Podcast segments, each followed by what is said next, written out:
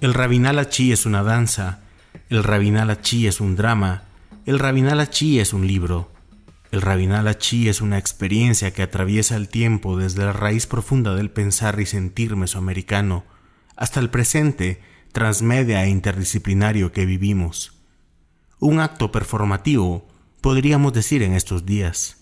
Y quien haya estado en Rabinal el 25 de enero sabe que esta pieza, que es muchas cosas, también es una fiesta impresionante, un rito comunitario de belleza y representación, donde vive uno, allí, a cuerpo y carne, la experiencia de los siglos, de la resistencia y de la tradición.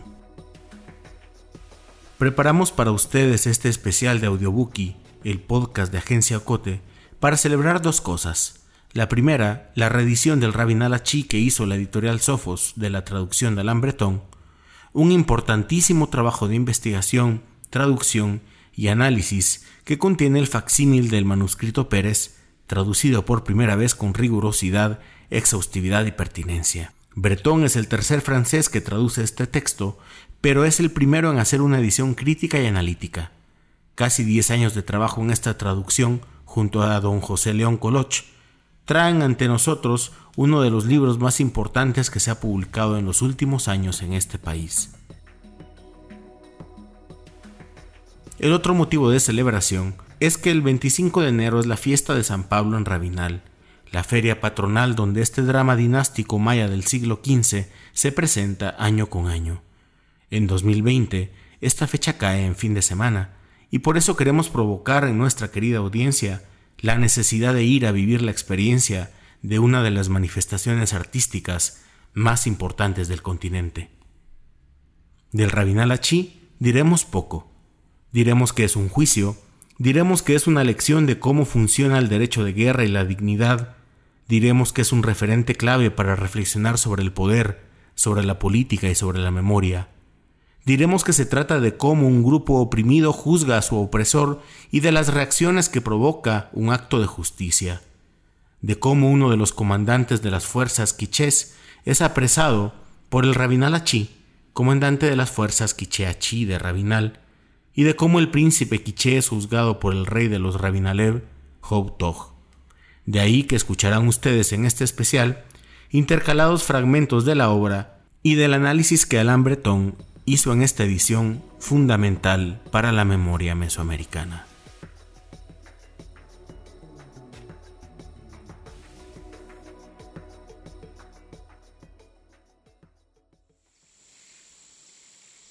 Rabinal Achí un drama dinástico maya del siglo XV. Estos son los danzantes. El rey Tog, soberano de los Rabinalev. Rabinal Achí, señor dignatario Rabinal. Hijo del rey Tog. Kawek Quiché, el señor de los extranjeros de Kunen de Chahul. Hijo de Balam Achí, Balam Quiché, soberano de los Quiché. Shokohau, la esposa del rey Tog, madre del Quetzal, madre de las plumas verdes, llamadas gemas, piedras preciosas, la esposa de Rabinal Achí, hombre esclavo, mujer esclava, posesión de Rabinal Achí. Los doce llamados águilas y jaguares amarillos, guerreros de Rabinal, una multitud de soldados y numerosos esclavos, tanto hombres como mujeres. Estos son los danzantes de la danza del Tung. Primera relación de Bartolo Cis, el vigésimo día del mes de octubre del año 1850, que extraigo del original de esta danza del Tung, propia de este pueblo que es el nuestro de San Pablo Rabinal, como recuerdo mío para mis hijos en los tiempos por venir frente a nosotros. He aquí pues el Rabinal Achí o danza del Tung. El Rabinal Achí figura sin lugar a dudas entre las obras principales de la literatura mesoamericana. Paradójicamente, sin embargo, si el título ha adquirido una relativa notoriedad, el texto mismo sigue siendo en gran medida desconocido. El Rabinal Achí se volvió célebre en 1862, fecha en la cual el abate Charletier Brasier de Bourbeau su descubridor, lo publica por primera vez en el segundo volumen de su Colección de Documents en la Langue Indigène. Transcrito del quiché y traducido al francés, el texto viene precedido de una grammaire de la langue quiché. Habrá que esperar más de 60 años para que otro erudito, Georges Reynaud, revise a su vez la traducción. No obstante, y a pesar del papel de pioneros que han jugado dos franceses en su descubrimiento y su difusión, ese texto es hoy por hoy inaccesible en francés. La edición Príncipe de Brasseur no puede consultarse más que en la Biblioteca Nacional de París. En cuanto a la versión francesa de Reynaud, que fue punto de partida de la primera edición en español de 1928, ella ha permanecido inédita y el manuscrito sigue siendo hasta el día de hoy inencontrable. Contrariamente a las otras obras señeras de la literatura maya, como los libros del Chilam Balam yucatecos o el no menos famoso Popol Vuh, el Rabinalachi suscitó en Francia pocas lecturas o análisis nuevos y después de 1862 no volvió a ser nunca objeto de una publicación. En cambio, los trabajos fundadores de Brassier y de Reino conocieron en el extranjero una proyección más amplia. Las diferentes ediciones o reediciones existentes, en español en la mayoría de los casos, en varios países de Latinoamérica, pero también en inglés, en alemán y en serbo-croata, son los resultados de ello. Traducciones directas del francés en algunos casos, adaptaciones más o menos libres en otros, todas ellas han heredado los defectos inherentes a las dos versiones de referencia antes mencionadas, y, carentes de un examen enteramente renovado del texto indígena, poco añaden de realmente significativo. No deberíamos, sin embargo, culpar a los autores de estos diferentes intentos que, comenzando por Brasseur, se vieron enfrentados a un texto oscuro y complejo, cuya forma es particularmente desconcertante. El carácter no lineal del relato, su retórica protocolar, su extrema formalización marcada por el empleo sistemático del paralelismo, el uso de la repetición y del discurso referido, la superposición encabalgada de los diferentes diálogos, el arcaísmo de la lengua, etc., hacen su lectura difícil e impiden el acceso a una comprensión inmediata. Esta opacidad constituye probablemente una de las razones por las cuales el Rabin Alachi ha permanecido como un texto aparte, en gran medida inexplorado y relativamente ignorado, comparado con otros, en particular el Popol Vuh, los Anales de los Cachiqueles y el título de los Señores de Totonicapán, han sido objeto de múltiples traducciones y de numerosas exégesis e interpretaciones de su contenido, tanto mitológico como histórico, que permitieron hacer aportes al conocimiento del pasado y de las antiguas representaciones de los pueblos de Guatemala.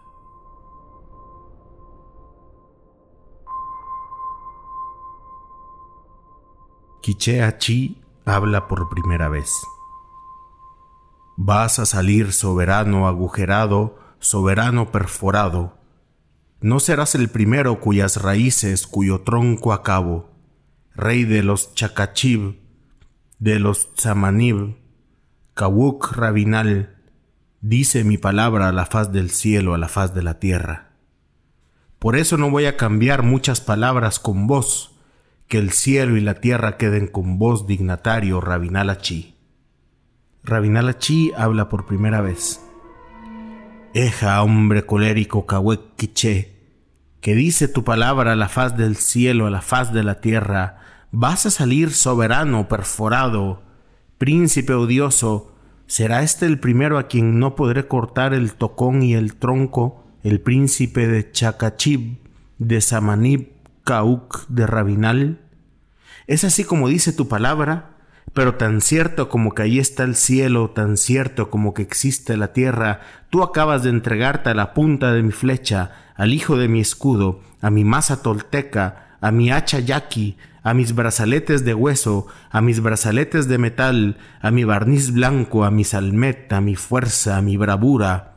Pero sea ello así o no, yo te he vencido con mi cuerda blanca, con mi lazo brillante. Así dice mi palabra a la faz del cielo, a la faz de la tierra. Que el cielo y la tierra sean contigo, bravo guerrero, mi prisionero, mi cautivo. Por segunda vez habla Rabinalachi. Hola, fiero guerrero, mi prisionero, mi cautivo. Gracias sean dadas al dueño del cielo, al dueño de la tierra, Verdaderamente el cielo te ha librado, la tierra te ha dado, empujándote hacia la punta de mi flecha. En el hijo de mi escudo, con mi cabo de hacha blandido, mi hacha blandida, mi brazalete, mis adornos, mi arcilla blanca, mi polvo de piedra. Vas a decir dónde están tus montañas, dónde están tus valles, de dónde saliste, de la tierra de guerra. Quizá no eres sino un hijo de las nubes, quizá no eres sino un hijo de la bruma, quizá sufriste una derrota en el conflicto, en el combate. Dice mi palabra a la faz del cielo, a la faz de la tierra, entonces cambiaremos pocas palabras contigo, que el cielo y la tierra queden contigo cautivo prisionero. Quichea habla por segunda vez.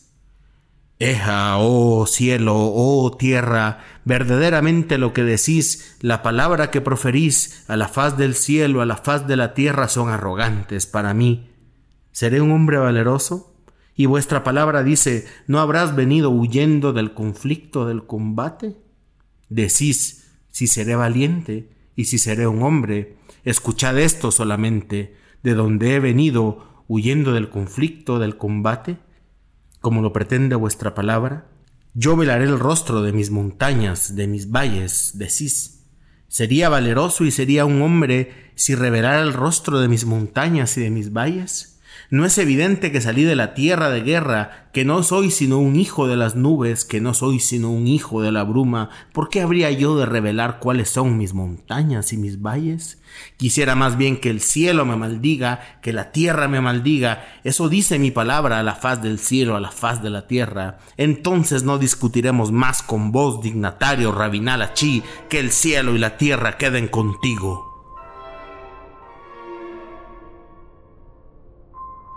Otra razón de la singularidad del Rabinal Achí tiene que ver con su originalidad en el seno del corpus documental. El objetivo explícito de la mayor parte de los antiguos textos indígenas que conocemos era, en efecto, el de hacer valer las adquisiciones territoriales o las legitimidades políticas de cara a la nueva administración colonial. En tanto, instrumentos destinados a la defensa de derechos ancestrales, siendo argumentos de un reconocimiento legal de esos derechos por la Corona de España, todos se esfuerzan en diversos grados. Primero, en la reconstrucción de las líneas dinásticas. Segundo, en la restitución de una sucesión precisa de acontecimientos relativos al poblamiento de la región. Tercero, en la delimitación de tierras. Cuarto, en la justificación de hechos que ilustran el peso de cada grupo y su situación de entonces, al momento de la redacción de los documentos, remontándose algunos de entre ellos al pasado más remoto, a los tiempos primordiales de los mitos y de la Génesis. Las condiciones y el contexto que les dieron origen son sin duda responsables en buena medida de la heterogeneidad que caracteriza la composición de esos textos que, en su gran mayoría, revelan ser compilaciones de materiales diversos actualizados por narradores ansiosos de adaptar la pertinencia de sus escritos al objetivo del momento. Todos esos documentos manifiestan en mayor o menor grado esta preocupación de los narradores, se identifiquen o no, por incluir los hechos de su época en el curso de los acontecimientos, por integrar sus narraciones, el episodio del contacto, o incluso por articular la historia autóctona con la génesis bíblica. Por consiguiente, no hay uno solo de estos escritos, ya sea mayor o menor, que no haya sido marcado por el sincretismo y cuya composición no sea el fruto de una reescritura colonial. Nada me permite suponer que la composición del Rabinal Achí haya respondido nunca a tal objetivo o que hubiera tenido que satisfacer semejantes necesidades.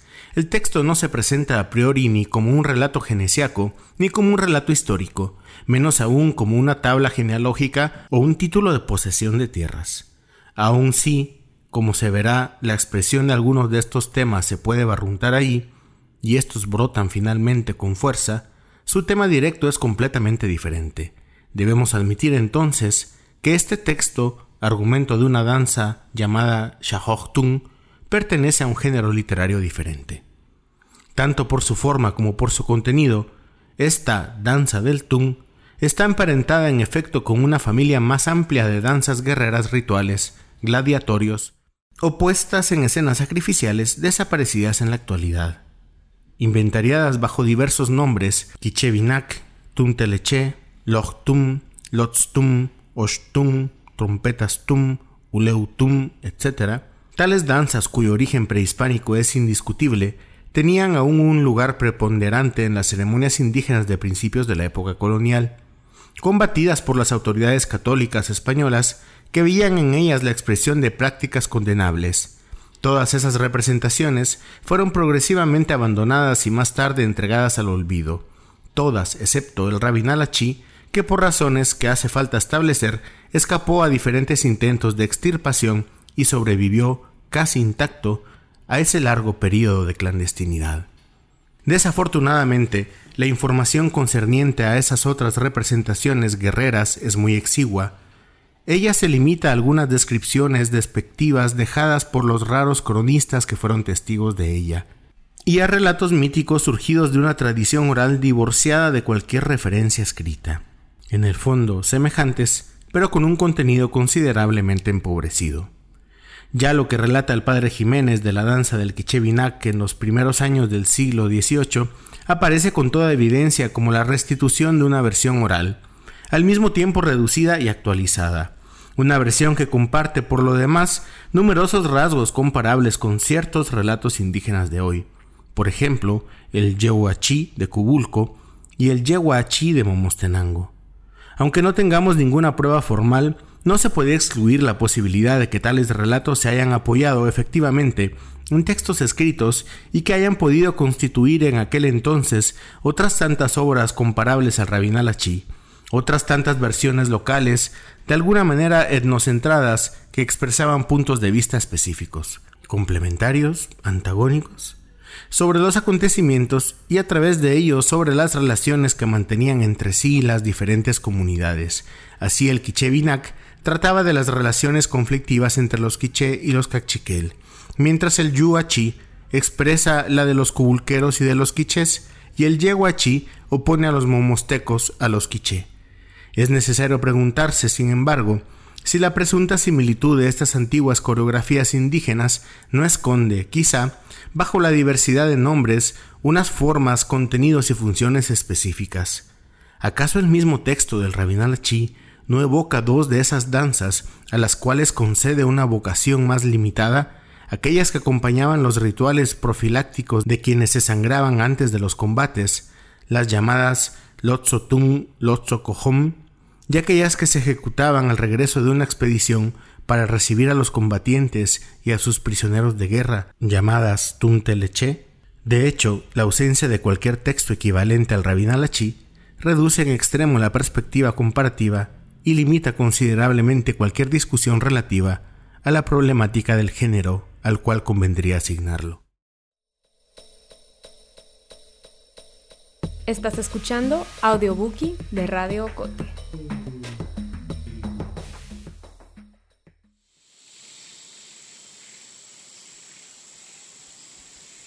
Rabinala Chi habla por quinta vez. Eja, hombre colérico, quiché.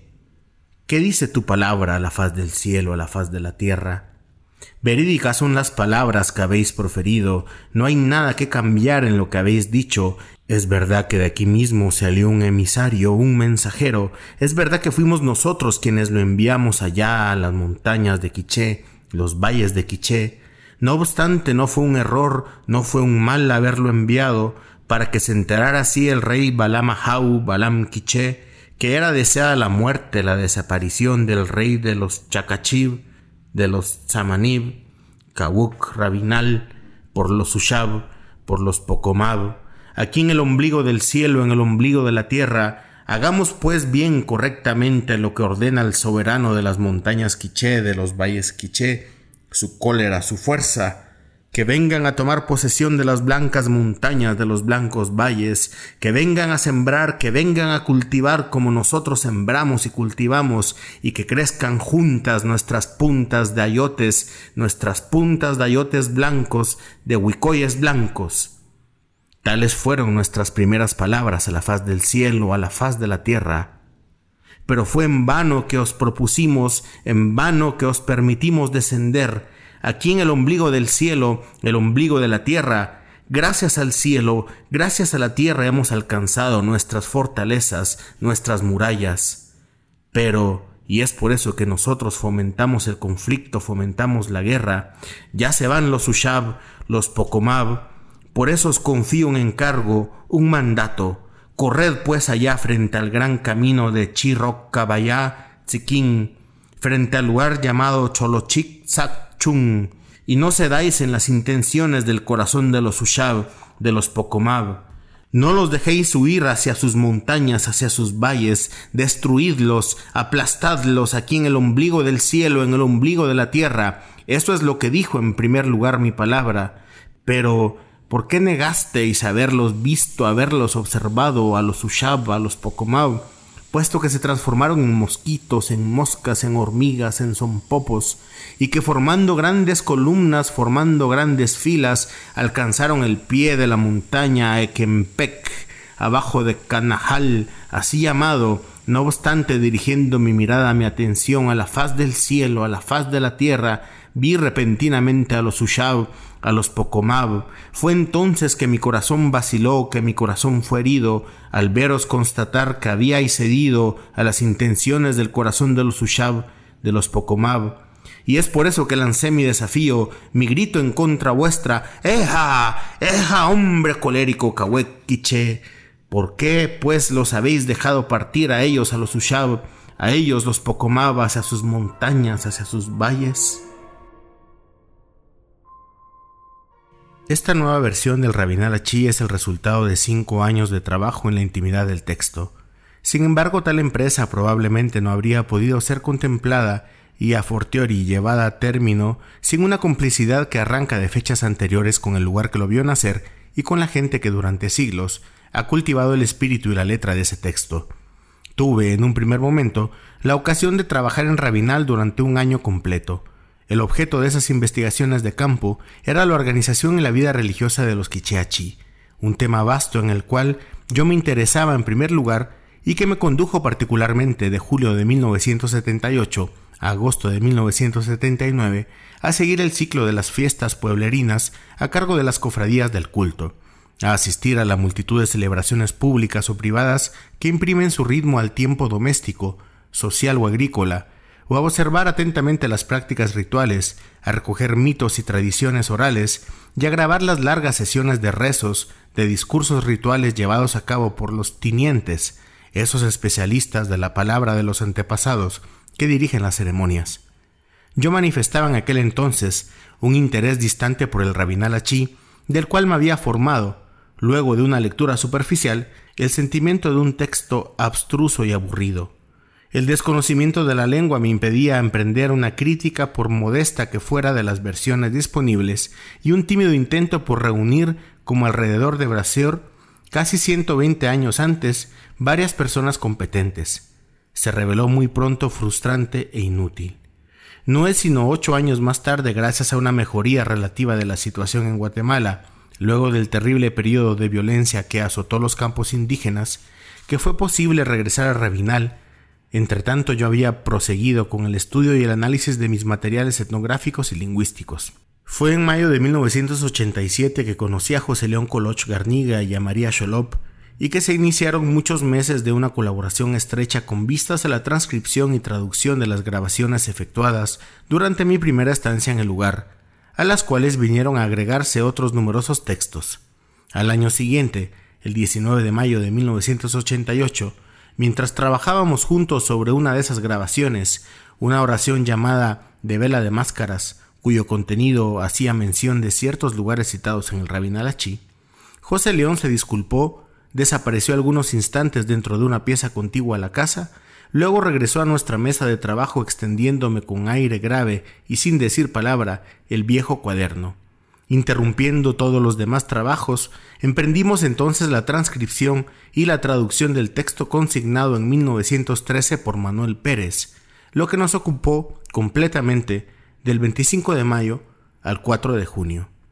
No dejamos entonces de trabajar juntos José León y yo para tratar de resolver las innumerables dudas que surgían, pero también para visitar los lugares, reconocer y efectuar los recorridos e identificar las acciones que se presentaban alrededor del relato. Se efectuaron también varias entrevistas y debates que, en el curso de otras tres largas estancias en Rabinal, habrían de orientar las opciones que presidieron la publicación. La presente edición es pues en gran parte el fruto de esta colaboración y le debo a José León Coloch siquiera por la confianza que me otorgó ofreciéndome el acceso al documento y la autorización para reproducirlo. Es con él que me habría gustado confirmar este estudio si no fuera porque un cierto número de investigaciones anexas me condujeron a modificar sensiblemente su lectura del texto, pero también a completar y ampliar nuestras experiencias comunes y finalmente a proponer interpretaciones que diferían o se alejaban con mucho de las suyas. Así convenimos de común acuerdo que yo debía conservar la entera responsabilidad de esas opciones. El rey Tog habla por primera vez.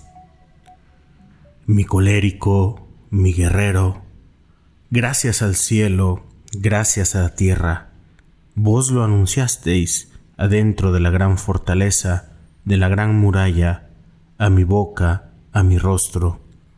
Yo que soy soberano, yo el rey Tog, gracias pues al cielo, gracias pues a la tierra, si el cielo, si la tierra han querido que el colérico, el hombre, haya sucumbido ante el hijo de vuestro arco, ante el hijo de vuestro escudo, que vos lo hayáis derribado y amarrado, que vos lo hayáis derribado y maniatado al colérico, al hombre, aunque no sea sino un momento, hacedlo entrar frente a mi boca, frente a mí, que vea yo su boca, que vea yo su rostro y cuán hombre es él, recomendadle al hombre, al colérico, no gesticular, no vociferar, cuando franquee el umbral de la gran fortaleza, de la gran muralla, y podría ser que él sea apremiado, que él sea admirado en la gran fortaleza, la gran muralla, porque aquí están sus doce hermanos mayores, sus doce hermanos menores, aquellos que llevan metal, aquellos que llevan piedras preciosas en número aún incompleto,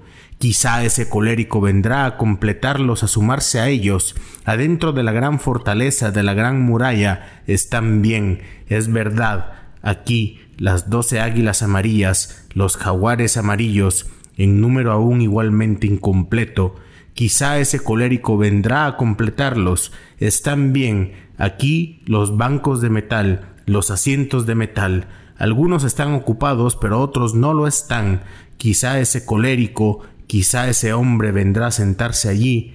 Están también aquí los doce licores, las doce bebidas venenosas, llamadas istats unum, las que hielan, que paralizan, al mismo tiempo dulces y melosas, y que me causan caídas y delirios aquí dentro de la gran ciudadela, los licores reales, quizá ese colérico vendrá a probarlos. Asimismo está aquí la doble urdimbre, la trama sencilla de los tejidos que produce el trabajo de mi madre, de mi reina. Quizá ese colérico, quizá ese hombre vendrá a estrenarlas. Aquí también está encerrada la madre del Quetzal, la madre de las plumas verdes, venida de Tzamcancarchá. Quizá ese colérico, quizá ese hombre vendrá a estrenarla vendrá a pasearla. Adentro de esta gran fortaleza, adentro de esta gran muralla, quizá ese colérico vendrá como yerno, como cuñado, adentro de la gran fortaleza, adentro de la gran muralla, si obedece, si es condescendiente, si se inclina, si inclina su rostro, entonces que entre. Esto es lo que dice mi palabra a la faz del cielo, a la faz de la tierra. Que el cielo y la tierra queden con vos, dignatario Rabinalachi.